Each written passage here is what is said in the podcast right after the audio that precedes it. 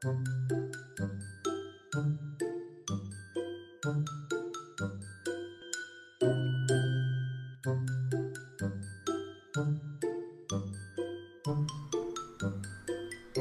白哥们集合喽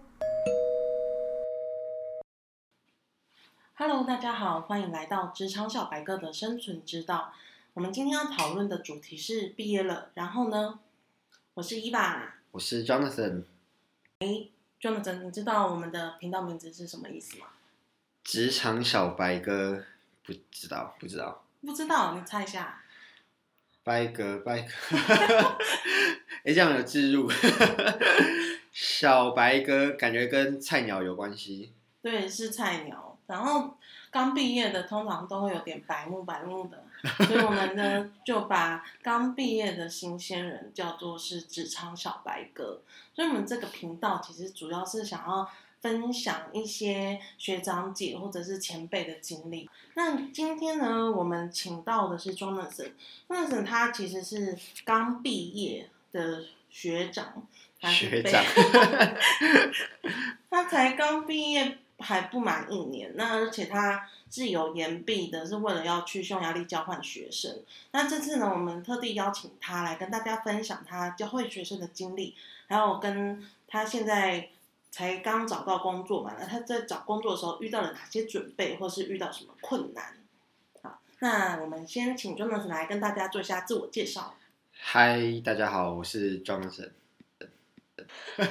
我要介绍什么？嗯，就讲 嗯什么什么系的啊？哦，我自我是资工系毕业的，然后我现在在一间软体公司当专案管理 PM 这样。那你在找工作之前，你有什么样的攻读或实习的经验吗？有，我之前我之前有在酒吧打过工。酒吧？我当过 bartender。那所以你是参加调酒社吗？没有，我是玩大学的时候，我只有玩戏学会，我没有参加社团。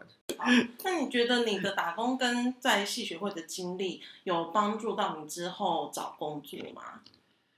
嗯，我觉得多少有，就是就我自己对我大部分的同学，就是自工系的同学，跟我自己比较的话，我会觉得比较容易跟陌生人或者是比较不熟的人。就是侃侃而谈这样，嗯，但是对于像我那种同学，他们就是现在就是在当工程师嘛，但是他们可能平常要跟我一起跟我的朋友，假如就是跟我朋友，但他们不认识，然后我想要把他们约出来，让他们互相认识一下，他们就会觉得很别扭，然后见到面不知道要讲什么，所以我觉得大学那些经历会让我因为认识到比较多人，会比较知道要怎么跟人相处这样，嗯，所以就是因为你有社团跟打工的经验，所以。简单来讲，就是你有提早被社会化，嗯，然后会比较容易 social 嘛，嗯嗯嗯，因为你前面有讲到你要去交换学生，你觉得为了交换学生延毕这件事情值得吗？嗯，其实延毕这件事情，大家觉得有点想的把它太严重了。延毕虽然但听起来就是在社会上是有点难听的事情，但是要看你延毕的原因到底是为了什么。延毕不是因为我。被当太多科目才被才被掩蔽，我是因为我自己想要被掩蔽，我才故意做的做这个，当了自己，对自己当自己，对，然后那时候会想做这件事情，就是去交换嘛。那交换我觉得是一个很难得的机会，就是学校可以提供资源，然后奖学金等等这种机会，让去国外看看，嗯，然后这种机会可能是你出了社会以后就很难再有机会。有一些市面上会有很多书，比如说在二十五岁之前一定要做的一百件事情，或三十岁之前一定要做的一百件事情。你有帮自己规划这样子的 to do list 吗？嗯，其实没有，没有，没有哎。所以你在对自己，比如说二十五岁之前的想象是什么？之前的想象吗？嗯，我好像没有太。太对，对于未来有太多的想象。可是因为你是资工系毕业，就是已经算是有一技之长在你身上了，所以你本来没有考虑要当工程师吗？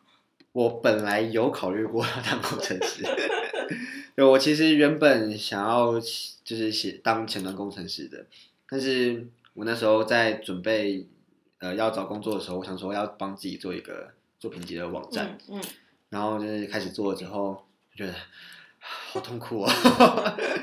然后我就想说，我连光准备一个作品集都这么痛苦，那我开始工作怎么办？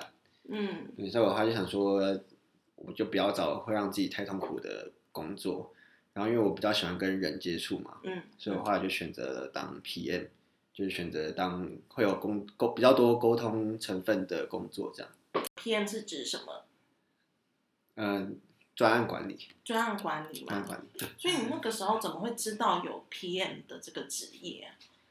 嗯，就是大四的时候，其实我也是很迷茫，就是不知道要干嘛嗯嘛，所以我就开始有修一修一些比较不一样的课，比如说是设计，嗯、网页设计，但它那个设计不是城市设计，是指这些 UI 啊，或者是嗯那个 UX 的设计这样。然后里面在这上那些课的时候，就在跑一个完整的专那个城市的专案的感觉。然后那时候老师就有让我们分工，嗯对，然后他就说，其实现在一般的行业就是一个简单的城市的专案，就是会分成工程师，然后设计师跟专呃专案管理师，主要就是这三个。嗯对，然后那时候我就想说，因为我对设计才刚碰一点而已，可能没有那么多专业，然后我想说，哎，那我可以往 PM 发展看看。那个课堂叫什么名字啊？我修了两堂，一个是使用者界面，一个是使用者体验，那时候是外系的课。那你觉得，呃，你那个时候在准备履历，有特别做过哪些功课吗？嗯，我那时候刚好提到，就是我为了呃当前端工程师，有做了一个自己的作品集的网站，嗯嗯对，所以当时就去找就是很多人的作品集的网站是怎么做的，这样。所以你觉得履历的美化程度比较重要，还是里面的内容？内容一定是最重要的，因为嗯才能代表你做过什么嘛。嗯嗯，对，但是我觉得美化的程度可以，呃，代表就是吸睛程度嘛。就你嗯做的越美，当然一定越容易被看到。嗯，所以容易被看到，再加上你内容也够的话，就是很容易录取啊，很容易获得面试的机会。对对对，嗯，因为像我是行销公司嘛，所以嗯我其实也会希望找进来的人是有一定的美感的，所以基本上第一关他没有附作品集，我就刷掉他了。哦，所以如果你只提供那个人力银行的制式履历的话，可能会少掉很多面试的机会。那我问题，嗯，如果是以行呃行销来讲的话，新鲜人就是大学毕业的人，他们通常作品集能怎么准备？因为他们没有工作过嘛。因为是要找新鲜人的话呢，首先我就会看他的简报制作的能力，所以嗯学校课堂有做过的作业或者一些提案的企划，那些全部都是可以来当做你的作品。哦，OK，了嗯，解。然后另外就是在嗯、呃你前面有讲到，可以利用一些线上的履历履历工具，比如说像是 Cake Resume 嗯嗯嗯，这些去做比较漂亮的履历的排版。对，但是也尽量不要找前三名。像我们现在在看履历，又发现说，哎，怎么每个人的履历虽然都是自己做的，但是长得都好像哦。可是履历不就都是那样吗？那是因为你没有看过漂亮的。好，我等一下再分享给你看。好的好的，那我们现在已经进到了履历的环节，那我们现在直接来看一下你之前在，我们先从一零四的履历开始看好了，因为嗯，你之前在一零四上面写的工作经历有哪些？嗯，我我还写我的身高跟公斤，对，但你这是原本就没放照片吗？对，为什么不想放照片？嗯，老实说应该是忘记放，因为我自己有准备一份我自己做的履历，我那份履历上面是有放照片的，所以我应该只是忘记放而已。OK，嗯好，所以其实第一个应该说，台湾的老板们通常都还是有些传统，所以他还是会希望可以看到照片，就会看到你长什么样子。然后再来就是你的经历，你只有一份工作的经历吗？对，可是，哎，你现在上面放的是密室逃脱的经历，可是你之前不是有当 bartender 怎么不放进来？因为我觉得那个跟跟我现在要做的有点差的太多了，所以我就嗯，觉得好像没有什么加分的效果，所以我就没有放进来了。其实不管是做什么工作，你都可以有机会有加分的效果。比如说像他可能只有做过收银员，嗯那收银员的话，你可以把它讲成他很细心，然后每天的账都对得起来，哦，这样对老板就会是一个很强的加分的项目。那八天的呢？bartender 可能就可以把很会 social 啊，然后处理过很多客客诉的问题，嗯嗯，或者是你，可以很快的时间处理各种不同的客制化的内容，哦嗯嗯，那就可以嗯强变成是强调说你在时间处理或者是时程安排上是有专长的。哦哦 哦，好，我今天就把它加进去。再我们来看密室逃脱，嗯。嗯，其实你的工作内容只有写到你做了什么事情，但是就嗯。跟我刚刚讲的，你没有写出这个事情的优点或缺点，或是你帮公司带来什么样的业绩。哦，如果可以在经历这一段把你的数字类的成效写上去的话，第一个老板会觉得你是会看数字的人，哦，然后第二个就是有数字看起来就是比较厉害。嗯，对，所以数要把数据放进去的，对。没错，那我有个问题，嗯，就是这个数据真假，真假吗？嗯正常来说要放真的，但是如果你觉得那个数字不好看，比如说可能差距太小的话，嗯你就用另外的方式表达，比如说最好就是讲成长率嘛，成长率嗯百分之二十。但其实成长率百分之二十这件事情是非常非常 tricky 的，可以小可以大，对，因为假设你的比对的数字是很小的，嗯成长率百分之二十是非常容易的事情。嗯嗯嗯。但假设你的嗯业绩是一百万，一百万要成长百分之二十，可能就很难。哦，懂意思了，懂意对，思对。所以你如果发现用直接的数字，比如说比去年成长多少这种很难讲的，你就改成用成长率来讲。哦，OK，就是话术，对，这是数据的魅力。知道了。我想问一下，就是你这份履历有针对你想要投的是 PM 嘛？你有对针对 PM 特别设计说，你觉得哪些特质是 PM 比较需要，然后你有把它特别放进去？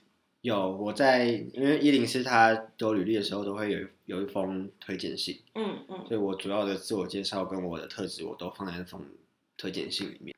嗯，你知道这会有个盲点，嗯哼，就是因为你是写在推荐信里面，假设人资跟面试的老板是不同人，有可能只有人资有看过这份推荐信。哦当他把履历印出来的时候，那个就不见了。有，我今天有发现这件事情。我今天在找履历给伊娃的时候，发现，哎，我的履历怎么这么空啊？真的，我还想说，哎、这履历竟然可以找到工作，真的不简单。那还有一个，为什么自传不写内容啊？自传不写内容哦，因为我那时候就是全心全意都把我的准备履历的心力放在履呃作品集跟我自己做的履历上面，嗯所以我想我就希望他们可以引导到我的自己做的网站或者是我写的履历里面。嗯嗯嗯，对。好，因为你第一个是你的经历还没有很多，所以嗯当就算你有作品集，在上面可以呈现的资讯量也是蛮少的。我会建议要放自传的原因是，你可以经过比较长的文章的描述，让面试官或是让主管可以快速的了解你的思考逻辑，或是你嗯看事情的方法，甚至是你的文笔，这些都会是一个可以加分的地方。但你这边的工作技能写的还蛮多的，嗯，你那个时候选这些工作技能都没有心虚吗？我就觉得我有我有碰过，我就把它放进去。嗯 嗯，其实这是个蛮好的方式。真的吗？对，就是只要你觉得你有碰过的话，你就可以放进去。但是你必须要承受这个后果，嗯，就是当你真的面试进去之后，就要可以承接老板交交办给你的任务，因为你嗯跟他说你会。那如果你什么都没摸过，只有听过他的名字的话，我会建议不要放，嗯，因为这样子，第一个是老板会对你有过高的期待，所以就是履历那关先过了，但是后边就是自己要承受这样。对，你要想办法跟上你在面试或者在履历上面写的那个你。哦，好，好，那我们来看一下你的那个作品集，为嗯什么你会选要放在 GitHub 上面呢、哦，就是之前大学的时候做的一些作品也都是放在 GitHub 上面，所以就对这平台还算蛮熟悉的。嗯，然后它又是免费的，然后再加上它的那个网址，它它的网站可以直接变成一个网址，嗯。所以我就不用就省去了建网站的那个成本，我就直接放在 GitHub 上面这样。其实如果要应征工程师的话，你把做把网站放在 GitHub 上面，我觉得这是一个可以蛮加分的事情，嗯，因为看起来很像可以自己做完一个网站，嗯，这比直接用线上的套版，像在 Wix 或 Weebly 那边，可以更显示出你的技术性。嗯嗯嗯嗯，推荐工程师。对，那我有个问题，就是这个网站我后来发现，就我去面试了，我其实没有面试很多家，我面试两家而已。但是这两家的老板，他们在我进去之前，在我去面试之前，他们都没有看过这个网站，都是我自己、呃有意无意提到这件事情，然后再把它秀出来的。嗯嗯嗯，所以就是这个东西有办法让呃面试的人他先看到吗？像你刚刚讲的，在一零四投履历的时候，就把你的作品集网址放在上面。嗯嗯，然后另外一个我最近有看到的，就是大家也是都没写履没写自传，然后就直接写说详细的自传跟作品集，请点下面的网址，嗯，他会直接把网址秀出来，就是不是用附件的方式放在上面。嗯嗯嗯，那这样嗯子被看到的机会会比较大一点。哦，就可能一眼就看得到是可以点进去的，像嗯附件可能就不小心会遗漏掉这样。对哦 OK，你那个时候在准备面试，到你找到工作花了多久时间？诶，其实还蛮快的，因为当当时我觉得我的条件不是太好，因为当时我延毕嘛，所以我还在还有一个学分要修，嗯所以我其实还是大学生的状态。所以以一个大学生要去找一份正职的工作的话，我会觉得可能条件不是那么的好，所以当时我就没有顾虑太多，嗯我嗯，就有一个不错的机会，我就直接接受那个 offer。你接你答应 offer 的时候，你手上只有一个 offer。呃，对，OK，那你可以分享一下，就是你觉得之后在面试你一定会问的问题吗？我一定会问。我这次没有问的，就是第一次没有问的，也很重要是我不知道我假有多少，我到底有几天年假？吗？对，年假这件事情，对年假这个事情要问。然后还有一个就是，我先我再来要找的话，我会想要先知道他们的工作环境是什么样子。工作环境，对，我会希望我可以先去他们的，比如说办公室，呃，逛一圈之类的。嗯，所以你面试的时候是没有看到没，没有，我是在小会议室里面，他是会，他是在我们办公室的外面。嗯嗯嗯，对，所以我当时就没有看到，呃，就是我们之后的工作环境会是什么。嗯，了解。嗯其实看工作环境还蛮重要的耶，就是我会嗯从踏进公司开始，然后先看那个柜台的表情，然嗯后多久才会有人来理你，然后嗯到一路上偷偷看现在在工作的人都在干嘛，嗯嗯嗯嗯，对，然后再进会议室。就这个这个真的是当初在还在新鲜的时候完全不会想象到的一些后续的问题。真的，而且最重要还有一点是可以去借厕所。你在面试前，就是比如说写考卷前，或是你提早去，嗯然后先跟柜台或者跟接待你的人说你想上厕所，你就可以先稍微巡视一下。哦，就可以借机进入到他们公办公室里面这样。对哦，好对，甚至。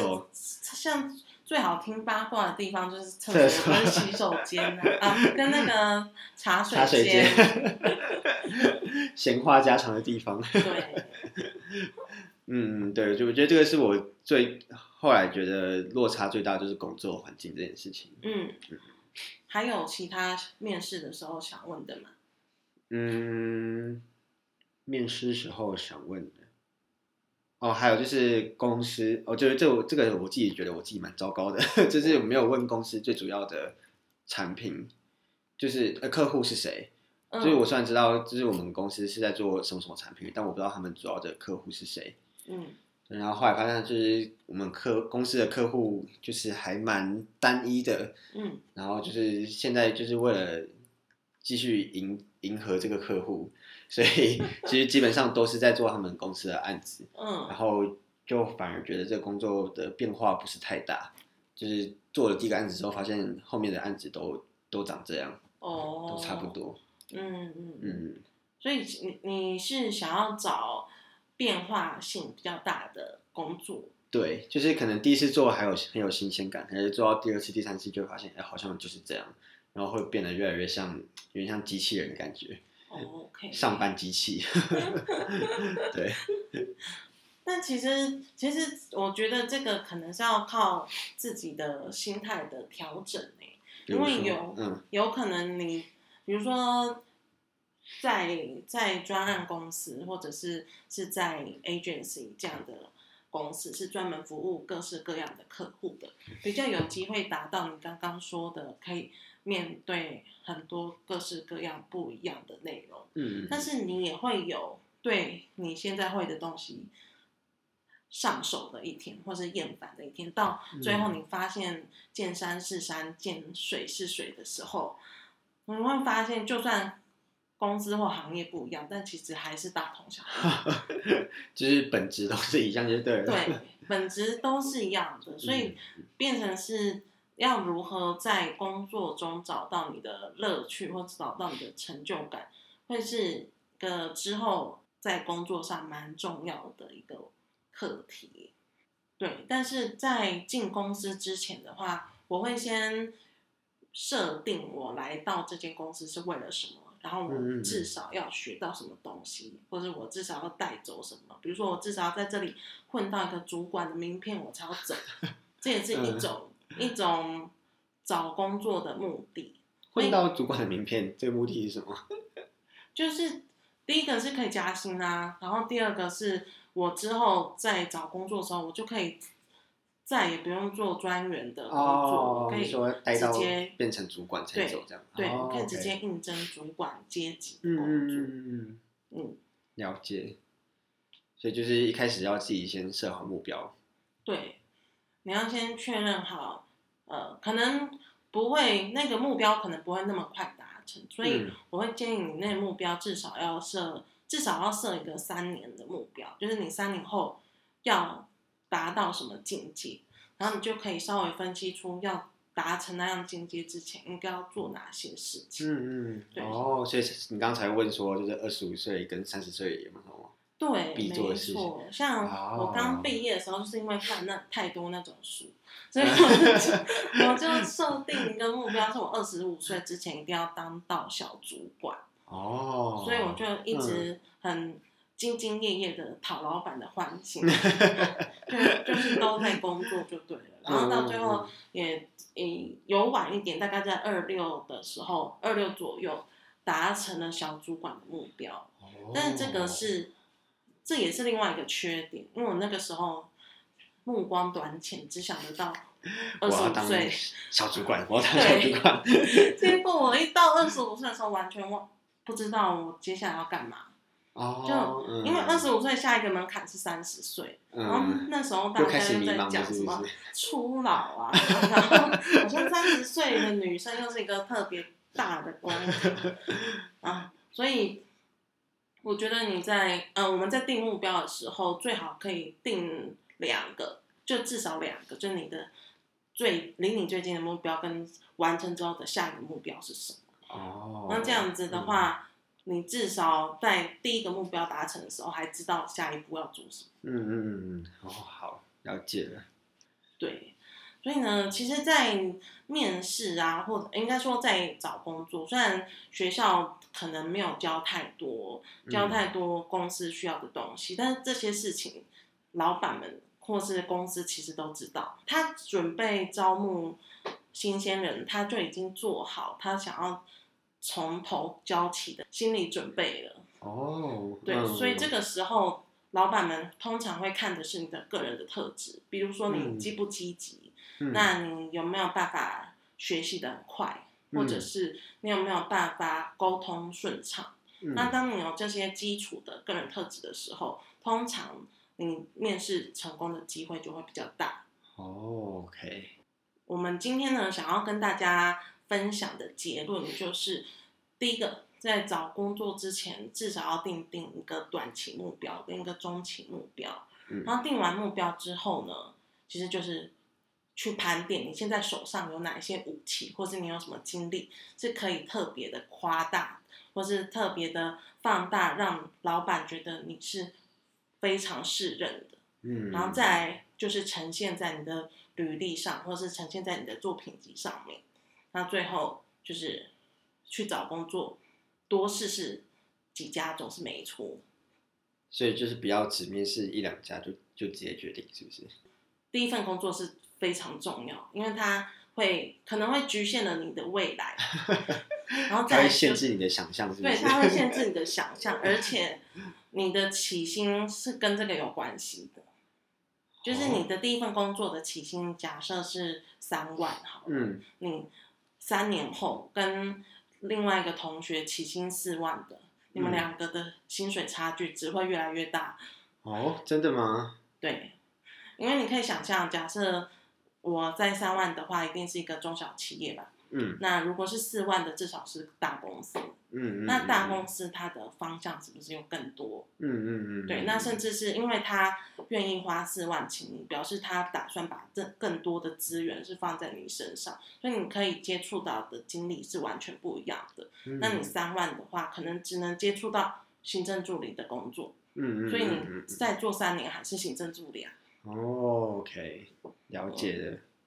可是就是新鲜人，就是就我自己的经验，我会真的很不安。嗯 就是在有时候找工作的时候，真的会觉得我是不是真的那么没用，都没有人要我的感觉。所以一旦有接收到好像有就有 offer，就会很高兴。